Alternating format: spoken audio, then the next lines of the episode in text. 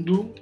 É, mais uma vez, né, recorrendo a esse recurso aqui do podcast para a gente conversar um pouco sobre o texto da semana, né?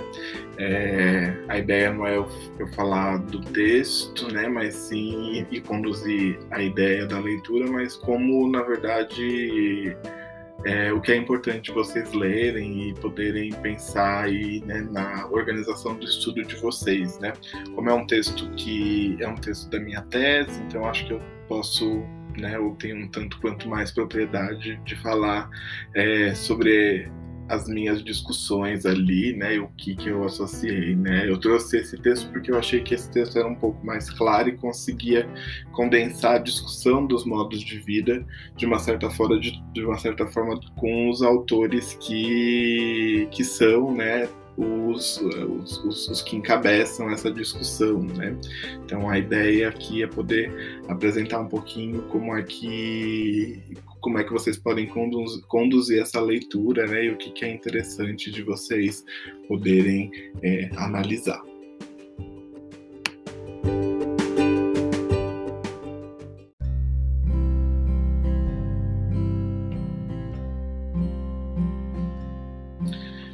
Dos tópicos que eu pedi para que vocês lessem né, mais enfaticamente, é, que é o 2, o 2.1 e o 2.2, é, o 2, o, o 2, né, que é o, o, o, tópico de introdução desse capítulo, ele na verdade vem trazer um pouco só, talvez, essa discussão que a gente já fez até agora, né, da discussão da ocupação, da atividade, né, é, e como a gente vai discutir cotidianos, né, porque eu acho que a, a, a ponte entre a discussão da atividade humana com cotidianos passa pelos modos de vida porque é, é da onde a gente embasa essa discussão que é a discussão que a gente vai trazer no último tópico da disciplina, né, no último bloco da disciplina. Então, na verdade, é, o texto de introdução ele traz um pouco é, a discussão que a gente já fez, né? Talvez mais focada dentro da, da, da, da discussão do materialismo histórico, que é onde eu parto a minha discussão da tese, né? Mas é, a gente, eu repito aqui um pouco a discussão que a Berenice, né, que é o texto que a gente leu no, no bloco 2 traz, né, é, que as autoras de terapia ocupacional no fim da década de 80 e 90 também discutem, né, uma coisa que a gente já foi, foi falando um pouco sobre é, esse, essas discussões nos últimos blocos.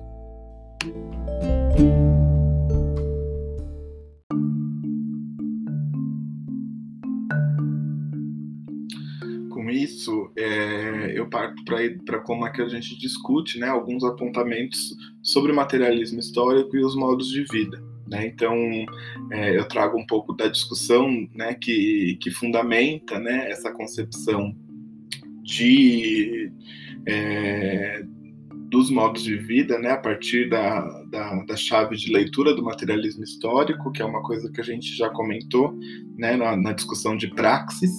Né? Então eu trago até de fato é, como é que essa discussão né, fomenta a discussão de praxis e como a discussão de praxis fomenta a discussão dos modos de vida né?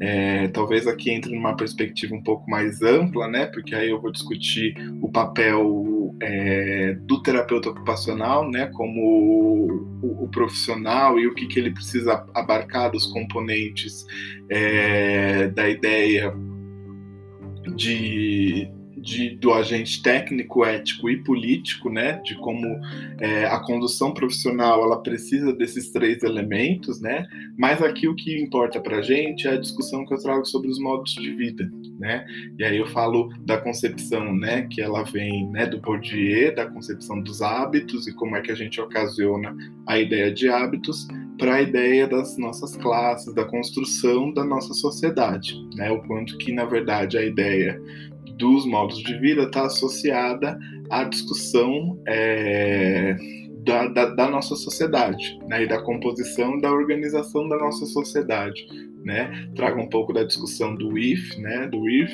que também é, conceptua essa, essa ideia dos modos de vida, né? E é, tento ali, no final, pensar, né? Ou tentar concretizar um, uma definição para modos de vida, né? Então aí no final eu até coloco, né? Modos de vida como uma ordem simbólica formu, formada pelo conjunto de atividades cotidianas, é, ocupações nas quais os sujeitos estão inseridos dentro de um contexto social e cultural. Eu acho que essa chave de leitura é super importante da gente pensar né? O que, na verdade, a gente vai discutir sobre a atividade humana e o que isso vai fomentar para a discussão, por exemplo, da análise da atividade, da cinesiologia, é, dos contextos e dos campos da, da profissão, né? Da intervenção nos campos e nos contextos da profissão, é, o quanto que a gente precisa analisar, né? O ser humano a partir também do seu contexto social e cultural porque é a partir disso, né, que a gente vai olhar, né, através do contexto social e cultural, a gente vai ver o conjunto de atividades cotidianas, de ocupações das quais os sujeitos estão inseridos, para aí sim poder conceituar que o que a gente está trabalhando ali são os modos de vida.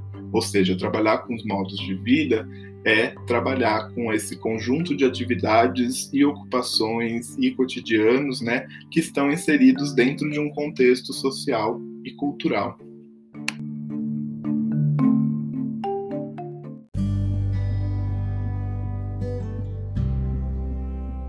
E aí, no último ponto, né, no 2.2, que é nomeado como terapeuta ocupacional do funcionário do consenso para o agente técnico, ético e político, eu trago um pouco dessa discussão mais ampla, né, de como é que a gente pode aplicar essa conceituação dos modos de vida, né, a partir do contexto que a gente tem enquanto é, profissão, né, e o quanto que a gente age profissionalmente, o quanto que isso tem uma trajetória histórica da discussão, né, justamente pelos espaços institucionais que a gente é, foi consolidando a profissão, né, e o quanto que hoje a gente avança nessa discussão da diversidade, né? A gente tem um cenário internacional que valoriza essa discussão, né? Até às vezes um pouco é, discutível né, sobre essa exceção, é, mas aí eu acho que mais interessante disso é poder tentar relacionar essa ideia da prática dos modos de vida, né, o quanto que uh, espelhar essa prática espelha é, uma concepção profissional também, né, de um profissional que é um agente técnico, né, porque tem ali a sua especificidade, um agente político a partir do momento que ele precisa fazer a sua articulação profissional para legitimar a sua profissão, né? E a sua ética profissional, é, no, não, e não num sentido dos rigores e das. É, e das, e das regras, né, e dos, e dos acordos, né, mas é, também, né, nessa ideia da responsabilidade que é a expressão do compromisso é, político no próprio conteúdo da ação técnica, né, eu acho que é mais por essa ideia, assim, né, e aí quem tiver curiosidade pode ler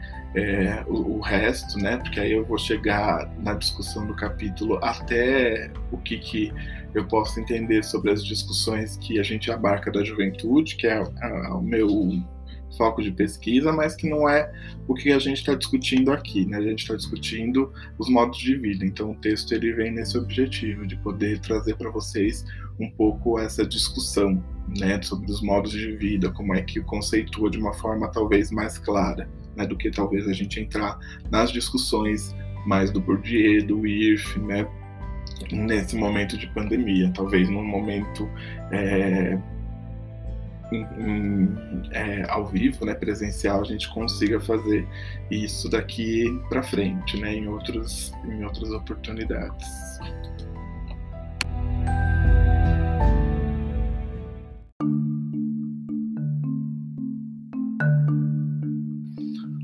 Acho que é isso que eu tinha para falar essa semana para vocês. É vou continuar falando, né? Organizem-se na, na discussão, né? Organizem-se nos seus estudos, numa rotina de estudos, né? Tem um tempo para ler aí esse texto. Eu acho que é, é, importante a gente ter essa linha de raciocínio, nessa né? linha de pensamento que a gente tem, que a gente vem né, formatando na, na disciplina e, e, agora eu acho que é isso, né? A partir da semana que vem, né, a gente sai um pouco da TO e tenta discutir filosof, filosoficamente o que a gente está enfrentando e como é que as atividades elas ficam organizadas, né? A partir da leitura do, do texto da Sociedade do Cansaço, e aí a gente depois parte para a tarefa.